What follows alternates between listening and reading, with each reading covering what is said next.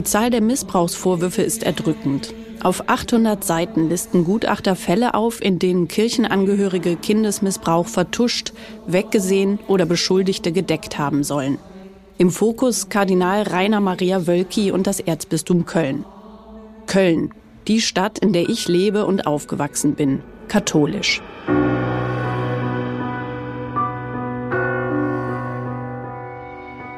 Als ich im Frühjahr 2021 von den Vorwürfen höre, bin ich leider nicht einmal überrascht.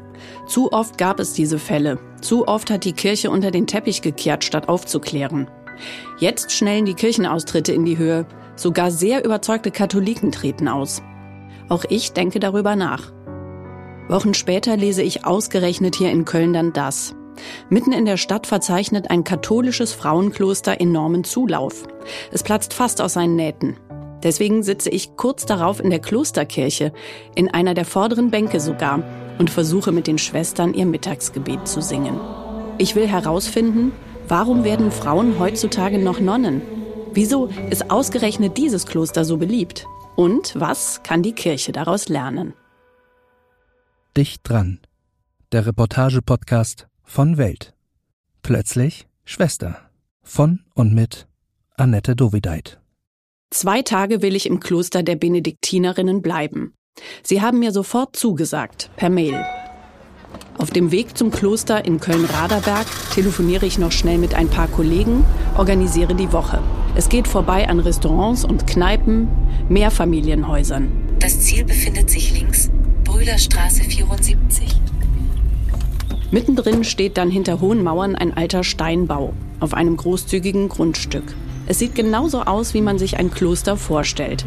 Man fühlt sich sofort mehrere hundert Jahre zurückversetzt. Schwester Josephine macht mir auf. Guten Morgen. Ich noch richtig ich wusste nicht, ob ich schon anrufen soll nochmal, weil da steht, eigentlich sind sie ja noch nicht besetzt. Genau, aber da ich ja wusste, dass sie kommen, habe ich das Ding angestellt und stelle sie jetzt wieder ab. Damit der klingelt. Herzlich willkommen, Frau Dovidal. Sie ist 58 Jahre alt, offenes Lächeln. Die Schwester trägt eine schwarze Robe und einen schwarzen Schleier, der ihr Haar verdeckt. Sie führt mich zu meiner Zelle. Zelle, so heißen die Zimmer, in denen die Schwestern leben und in denen ich übernachten werde. Der Raum ist spartanisch eingerichtet. Tisch, Bett, eine Waschschüssel, ein Krug und die Bibel. Auf dem Flur das Gemeinschaftsbad. Schwester Josephine lebt schon seit acht Jahren hier bei den Benediktinerinnen. Sie führt mich durch den Kreuzgang. Es ist angenehm kühl. Der schöne Kreuzgang. Hier steht kniet sich nieder, da steht die ganz versammelte Schwesternschaft mit Kreuz und Leuchter in Prozession. Und dann kniet man hier und sagt seinen Satz und bittet um Aufnahme. Und dann auf dem Aufstehen, man kriegt ein kleines Kreuz, das man in die, man Hand nehmen. Und dann kommt man rein. Und früher war das so, dann schloss sich diese Tür und kam erst im Sarg, der hier auch immer aufbewahrt wird, wieder raus. Vor ein paar Wochen war ich schon einmal hier in der Kirche, zu einer Messe. Ich habe erlebt, was Schwester Josephine schildert. Ich durfte dabei sein, als eine neue Schwester ihr Gelübde abgelegt hat. Bei dem Moment, in dem sie Nonne wurde. Nur die engste Familie, die Benediktinerinnen und der Pfarrer waren da.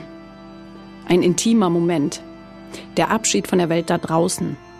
Ich habe kaum gewagt, mich zu bewegen und x-mal kontrolliert, ob mein Handy auf stumm geschaltet ist. Irgendwann warf sich die künftige Schwester flach auf den Kirchenboden und blieb bestimmt 15 Minuten so liegen. Die anderen Schwestern haben singend alle Heiligen angerufen. Ein bewegender Moment. Und als die Frau wieder aufgestanden ist, war sie eine von ihnen, eine Benediktinerin. Ein Leben ganz im Kloster, ohne meine Kinder, meinen Mann, bis zum Tod. So viel beten. Ich kann diese Entscheidung nachvollziehen, aber mir das für mich nur schwer vorstellen. In den letzten 20 Jahren ist die Zahl der Nonnen laut Deutscher Ordensoberkonferenz von gut 30.000 auf etwas über 12.000 gefallen. Männer, die ihr Leben als Mönche in Gottes Hände legen, sind noch seltener. Es gibt in Deutschland nur noch 3500 von ihnen. Das sagen die Statistiken. Doch hier in Köln-Raderberg ist das eben anders. Allein in den letzten zwei Jahren sind sechs Frauen in das Kloster eingetreten. Für die nun 30 Benediktinerinnen wird es langsam zu eng. Die Schwestern erzählen mir dann etwas, das ich kaum glauben kann. Dass der Zulauf hier so groß ist, dass sie demnächst sogar eine Filiale eröffnen. Der Orden hat einen zweiten Standort übernommen, von einem anderen Orden, der keinen Nachwuchs mehr hat. Bald sollen dort, in einer anderen Stadt im Rheinland, den ich noch nicht verraten soll, Benediktinerinnen einziehen. Was sind das für Frauen, die sich für das Kloster entscheiden? Es sind vor allem Frauen zwischen 40 und 50 Jahren, die hier eintreten. So alt wie ich. Schwester Josephine lebt bei den Benediktinerinnen, seit sie 50 Jahre alt ist. Was haben Sie denn vorher gemacht? Ich war Einzelhandelskauffrau, Mutter. Also äh, Sie haben in einem Laden Sachen verkauft oder? Verkauft und aber auch Einkauf oder ähm, Ja, okay, so also das war Sortiment, natürlich so- Auswahl und so. Ne? Also auch schon äh, Thekenleitung und so oder auch mal Marktleitung, Vertretung oder Das ist so. Ne? Aber es war das, was mir gefallen hat. Ich sollte eigentlich weiterlernen. Ich hatte die Qualifikation durchaus, um noch weiter zu lernen, aber erstmal habe ich in der Schule schlechte Erfahrungen gemacht. Und zum anderen, ich habe da ein Praktikum gemacht und das war es einfach. Ich wollte einfach bei den Menschen sein. Ich mag Menschen. Ich finde das toll. Man spürt die Begeisterung in ihrer Stimme. In dem alten Gebäude leben auch eine ehemalige Philosophiedozentin, eine Friseurin und eine Unternehmerin, die an Discounter Sonnenschirme verkauft hat. In ihrem neuen Leben machen sie die Arbeit, die anfällt. Waschen, kochen, Seelsorge, Gartenarbeit. Schwester Josephine blickt auf ihr altes Leben zurück und auf den Moment, in dem sie wusste, dass sie es zurücklassen will. Ganz ehrlich, ähm, ich habe schon mal so salopp gesagt, ja, Herr, wenn ich mal abends vor dem Tabak ist, eigentlich ist es auch nicht viel anders. Früher habe ich Käse gerne verkauft, heute verkaufe ich dich sozusagen, ist Entschuldigung, aber ist so, ne? Ich versuche den Menschen auf den Geschmack zu bringen von etwas. Ne? Und für mich ist es das Wort Gottes, ne? die Bibel, da arbeite ich viel mit. Ähm, oder auch, wenn ich Impulse ähm, weitergebe an Gäste oder so, oder die schreibe, die sich am Evangelium orientieren. Ne? Ähm, und den, den Zugang zu der Schrift zu erschließen, ihnen das schmackhaft zu machen. Ne? Ich glaube, das ist eine meiner, durchaus meiner Stärken. Und, was ich auch damals nicht wusste, ich denke, Herr, was willst du mit einer alten Frau? Hat doch noch alte Frauen im Kloster, ne? Kann er doch Junge berufen, oder? Ich war doch glücklich und zufrieden. Drei Kinder, ein Haus, Arbeit, Freunde. Ich wusste gar nicht, dass mir was fehlte. Hm, War auch nicht so religiös unterwegs. Ich habe geglaubt, aber nicht aktiv. So, aber dann habe ich jetzt festgestellt, nee, auch das, Gott weiß es schon vorher. Ich bin Mutter, Ehefrau gewesen. Ich kenne die Probleme vieler unserer Gäste viel. Ich kann die viel besser nachempfinden, weil ich weiß, wie das ist. Gott wusste es vorher. Schwester Josephine begleitet mich den Tag über zu ihren Mitschwestern. Und immer wieder höre ich auch von ihnen, ich bin endlich angekommen. Ankommen heißt in diesem Fall auch Rückzug aus der Welt da draußen, viel Stille. Denn die Benediktinerinnen sind ein kontemplativer Orden. Schwester Josephine führt mich in den riesigen Klostergarten. Das Kloster ist wie eine Insel zwischen Kita und Mehrfamilienhäusern. Im Garten treffe ich Schwester Lioba. Sie hat in ihrem vorherigen Leben Philosophie unterrichtet, sogar einige Zeit in Japan. Von ihr erhoffe ich mir mehr Antworten auf die Frage, was die Frauen in das Kloster zieht. Also mir haben jetzt zwei Schwestern gesagt, dass es bei ihnen so war, als wären sie auf einmal so, so schockverliebt gewesen, als sie hier hinkamen. Und dann habe ich die gefragt, muss das so sein? Muss das bei allen so sein? Oder kann es bei anderen auch irgendwie ganz anders gewesen sein? Es Also gibt ja so- auch äh, so, wie man äh, in der Ehe ist man auch nicht unbedingt immer schockverliebt, sondern Höchstens am Anfang. höchst am Anfang. Ja, ne? Also bei Ihnen war es jetzt nicht so eine Schockverliebtheit. Nö, eher ähm, wie schön, du kennst dich schon ein bisschen aus und dann aber doch so das Gefühl, die sind hier locker genug und äh, äh, du könntest hier Raum finden. Warum wollten Sie denn überhaupt ins Kloster gehen? Also Sie hatten doch so einen schon sehr etablierten Platz im Leben und so wie Sie das schildern, hat das doch alles sehr gut funktioniert, oder? Äh, ja, das kann man so machen, aber ich hatte dann immer so eine, wie soll ich sagen, so einen so so einen, äh, äh, ungestillten Rest. Das waren immer so, so Dinge, dass ich dachte, ich mache das mal, ich mache das mal, bis das Eigentliche kommt. Und was das Eigentliche dann war, war mir dann lange Zeit ähm, auch nicht so wirklich bewusst. Ähm, ein bisschen dazu beigetragen, dass ich das dann rausgefunden habe, war sicher in der letzten Schule, in der Internatsschule, da gab es einen orthodoxen ähm, äh, katholisch-orthodoxen Priester, der Latein und äh, Religion unterrichtet hat. Und mit dem konnte ich mal über diese Sachen, die mir selber auch neu waren, reden und einiges Mal sortieren. Das war mir eine große Hilfe. Und da fing ich, wie gesagt, an, mal Klöster zu besuchen. Weil ich dachte, das könnte ein Ort sein, wo ich vielleicht das finde, was ich bisher nicht gefunden hatte. Das heißt, Sie hatten sich vorher nirgendwo richtig angekommen gefühlt. Nee, ich habe mich zwar so, ähm, äh, das war zwar nett alles, man konnte das leben, aber äh, so ein unbefriedigter Rest. Ich dachte, da muss es doch noch etwas geben. Etwas mehr. Ist dieses Gefühl denn jetzt weg? Also ich glaube, dass ich das, was ich gesucht habe, gefunden habe. Aber das ist natürlich dann ein Riesenprojekt. Das hat man ja nicht. Also den Glauben oder Gott, dem kann man sich annähern, aber den besitzt man ja nicht. Aber ich habe jetzt den Eindruck, dass ich an der richtigen Stelle suche. Die sind hier locker, hat Schwester Lioba gesagt. Locker wirkt der durchgeplante Tag allerdings nicht auf mich. Von der Morgenandacht um sechs bis zum Beisammensein am Abend ist alles fest strukturiert. Beten, arbeiten, essen, beten, arbeiten, beten, essen, beten. Beim Mittagessen wird erst lange gesungen, dann geht alles ganz schnell. Die anderen Schwestern essen so konzentriert, dass ich es gar nicht schaffe, meinen Teller mit Nudelauflauf in der kurzen Zeit leer zu essen. Doch irgendwas muss hier anders sein. Sonst würden nicht so viele Frauen eintreten, während aus der Kirche immer mehr austreten. Was anders ist, das erklärt mir Schwester Emanuela. Denn sie ist die Priorin und damit die Chefin des Klosters. Wir treffen uns an einem Gartentisch unter einem Kirschbaum. Für sie ist das Entscheidende. Bei den Benediktinerinnen gehe es demokratisch zu. Das fängt bei der Frage an, wer das Kloster leiten soll. Ja, also bei uns ist es tatsächlich seit der Entstehungszeit des Benediktinerordens, und das ist bereits im 6. Jahrhundert so, dass die Leitung gewählt wird.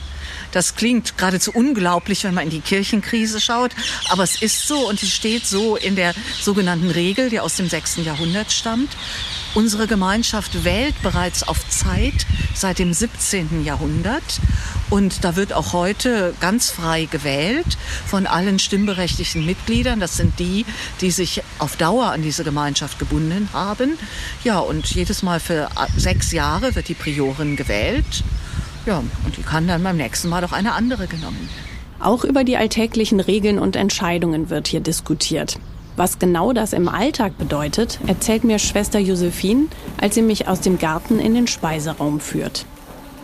Über die Gardinen, die hier hängen, habe man ausführlich debattiert und auch am Lesepult, das prominent vor den Esstischen steht, müssen sich alle 30 Schwestern darauf einigen, was während der Mahlzeiten vorgelesen wird. Doch wie in der Welt da draußen ist man sich auch hinter Klostermauern nicht immer gleich einig. Es gibt ähm, Themen, Reizthemen, da weiß man schon, das braucht lange bis hin zur Kleiderordnung zum Beispiel. Heißes Thema, Schleier. Heißes Thema. Ne? Was ist denn, also was kann man denn da variieren? Man kann variieren. Es war immer Arbeitskleid zum Beispiel üblich mit Schürze. Und dann kommen vielleicht neue nach und die sagen, für mich geht Kleid gar nicht. Ne? Da fühle ich mich überhaupt nicht drin wohl. Ne? Ähm, dann hat man eine Lösung versucht durchzusetzen, Hose mit T-Shirt und dann Kasak drüber und dann mhm. Arbeitsschleier. Das war eine lange Diskussion. Letztlich hat man es zugewilligt. Und die, die eingetreten ist, die da Schwierigkeit mit hatte, trägt heute durchaus auch ab und zu ein Arbeitskleid. Ne? Mhm. Aber dieses Kasak ähm, ist jetzt erlaubt wird auch schon mal genutzt. Ne? Ich mache das gerne. Ähm, ich habe im Sommer so eine Leinen-Pludderhose, das ist luftig jetzt bei den Temperaturen neulich. Ne? Da geht der Wind durch und dann T-Shirt und Kasak drüber und fertig. Die Kleiderordnung ist sicher etwas, das es für viele noch unvorstellbarer macht, in ein Kloster einzutreten. Man muss sich verhüllen, auch im Sommer, wenn es heiß ist. Unter vielen Schichten, so scheint mir. Das häufige Beten erinnert mich ans Meditieren. Mein Gedanke? Wenn Sie hier stattdessen jedes Mal Yoga machen würden, dann könnte ich mir ein Leben im Kloster vielleicht eher vorstellen. Tatsächlich soll es auch einen Fitnessraum geben. Schwester Josephine führt mich zu Schwester Franziska und die nimmt mich mit in den Keller und zeigt mir den Fitnessraum. Ah, da ist der. Den muss man sich ja richtig bücken. Ja, ich nicht. Und da ist der Boxsack. Ja, ja. Nutzen Sie den auch? Ich nicht, aber eine Mitschwester nutzt den. Cool. Da kann man auch gut Aggressionen abbauen. Genau. Und Yogamatten gibt es ja auch. Ja, gibt ja alles. Toll. Unsere eine ähm, Postulantin, die Agatha, die ist vorher Marathon gelaufen. Und durch die kam jetzt auch das Laufband. Es ist ja schon wichtig, dass ähm, Leib und Seele sollen in Einklang sein, sagt Benedikt in unserer Regel, dass der Leib da nicht zu kurz kommt. Ja. Und das hat ja das, das Geistliche hat ja auch eine zutiefst leibliche Dimension.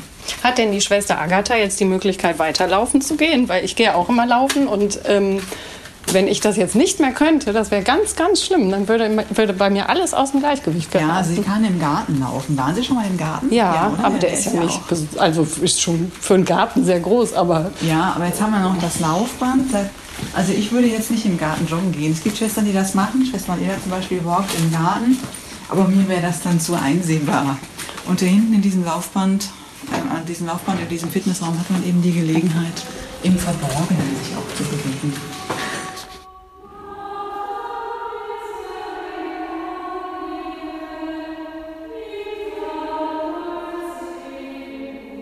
Viel Zeit bleibt kaum zwischen all den Verpflichtungen.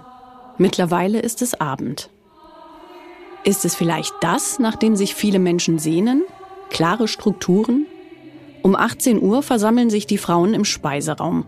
Vorher wird am Tisch gebetet, es wird viel gesungen und auch viel geschwiegen. Um meine Arbeitsmails zu checken, gehe ich auf die Toilette. Mir ist es irgendwie unangenehm, in dieser Besinnlichkeit die Mails zu lesen. Später treffen sich alle zur gemeinsamen Rekreation, Freizeit. Doch auch das ist eine Pflichtveranstaltung. Als wir so alle zusammensitzen, jeder auf ihrem Platz, mache ich das Aufnahmegerät aus. Und ich bin überrascht, über was wir alles reden können. Sogar das Thema Sexualität ist kein Tabu. Ich will wissen, wie lebt man ohne Sex?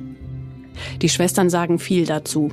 Dass Sexualität ja mehr sei als der reine Geschlechtsakt, dass man Körperlichkeit auf vielfache Weise ausdrücken könne und so weiter. Aber ehrlich gesagt, ganz handfest habe ich am Ende nicht verstanden, wie die Schwestern ihre Sexualität ausleben.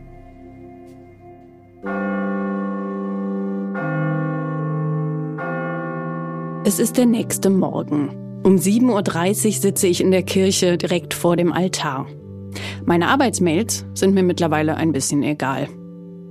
Dafür kämpfe ich mit dem Weihrauch und dagegen umzukippen, weil das Beten so lange dauert. Ich hätte besser einen Müsli-Riegel gegessen. Ganz vorne steht normalerweise Priorin Emanuela, doch momentan hat sie Urlaub. Das heißt, sie wohnt in dieser Zeit nicht in ihrer Zelle, sondern im Gästetrakt und lässt sich ein bisschen verwöhnen. Schwester Emanuela finde ich besonders spannend. Ausgerechnet jene Frau, die hier sonst über die Abläufe wachen soll, hat kürzlich ein Buch mit dem Titel Ungehorsam geschrieben. Ihr Buch, was Sie geschrieben haben mit Herrn Frings zusammen, heißt ja Ungehorsam. Was bedeutet das und wie setzt sich das bei Ihnen im täglichen Leben um? Das Buch hat ja nun wirklich eine lange Geschichte.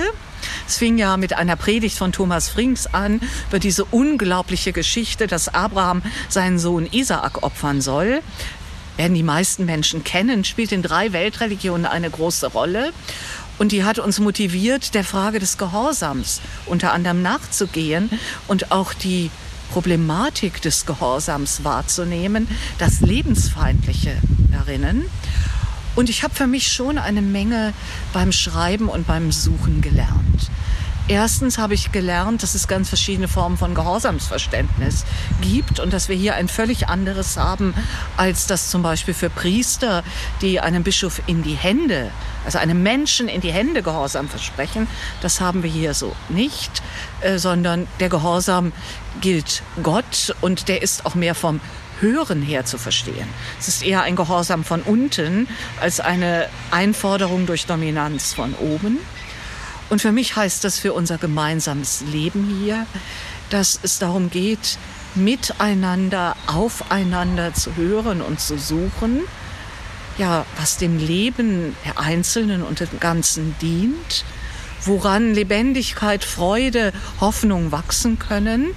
Ne? Und es geht nicht darum, irgendwelche kalten Regeln, Vorschriften oder gar Befehle von anderen zu erfüllen.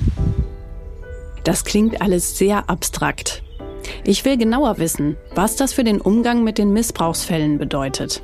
Schwester Emanuela erzählt, dass sie vor kurzem bei einem großen Treffen von Mitgliedern und Vertretern der katholischen Kirche im Rheinland war. Es ging um die Frage, wie sich Kardinal Wölki nun verhalten müsse, um die Geschehnisse der vergangenen Wochen und Monate wieder einzufangen. Die nicht veröffentlichten Gutachten zum Umfang des Kindesmissbrauchs, die Geheimnistuerei, die fehlende Bereitschaft, Verantwortung zu übernehmen. Priorin Emanuela war als gewählte Sprecherin für alle Ordensfrauen im Rheinland dabei. Was würde sie an der katholischen Kirche ändern? Das kann ich Ihnen ziemlich klar sagen. Ich persönlich bin davon überzeugt, dass es als allererstes reale Beteiligung aller an den entscheidenden Fragen und Entscheidungsfindungen geben muss.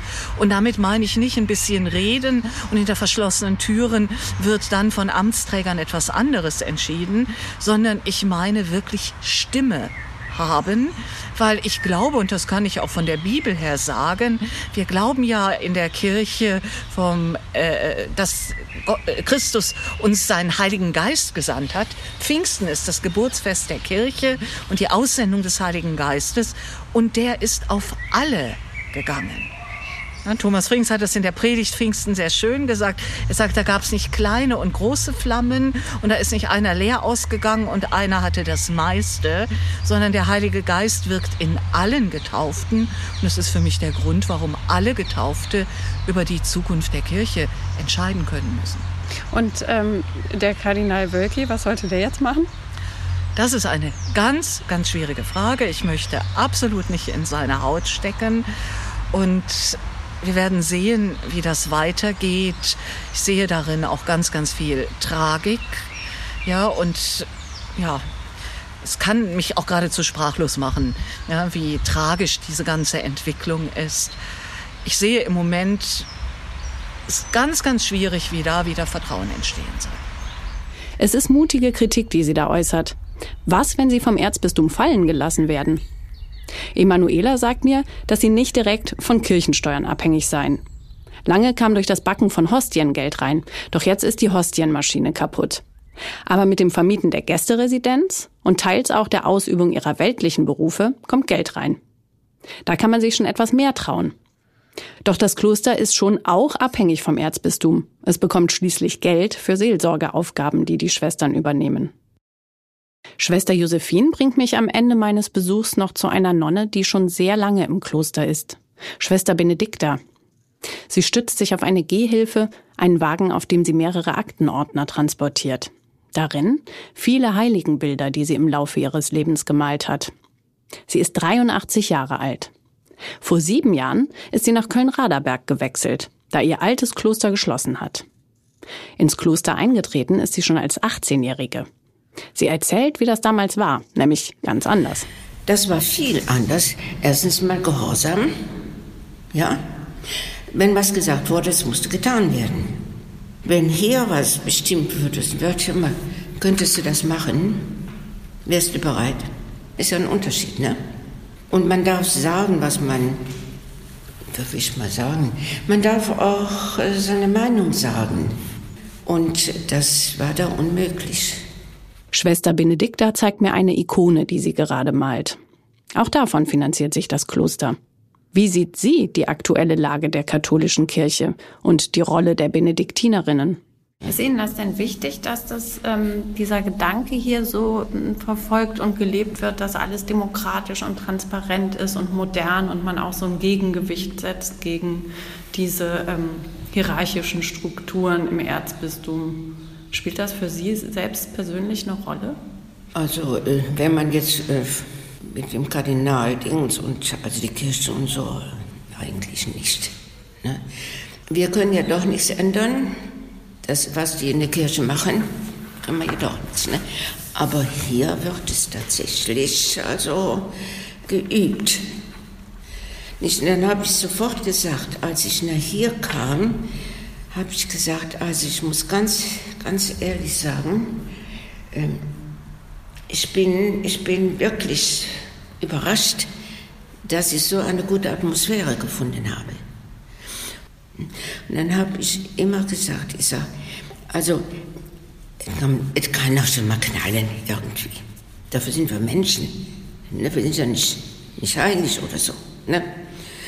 Aber man merkt, na, wenn die mal ein bisschen ja, äh, gehabt haben, Die sind aber nachher wieder gut.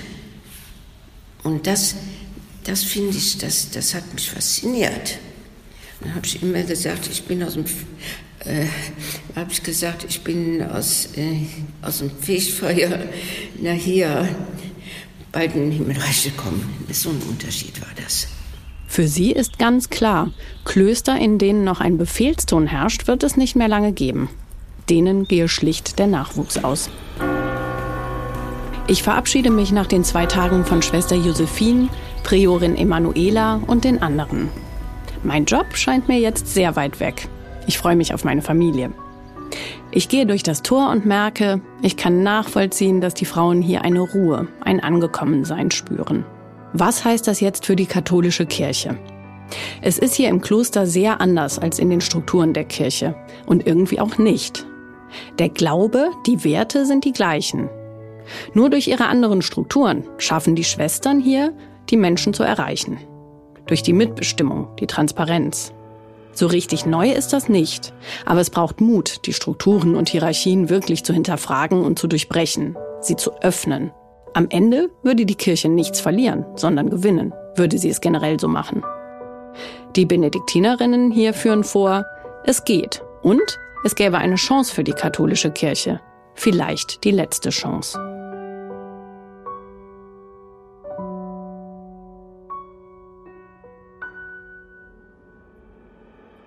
Idee und Recherche Annette Dovideit. Sound und Töne Annette Dovideit. Redaktion Sonja Gillert. Schnitt und Produktion Serla Denetz und Sonja Gillert. Dicht dran ist ein Podcast von Welt. Ihr Interesse ist geweckt? Auf welt.de-podcasts hören Sie mehr.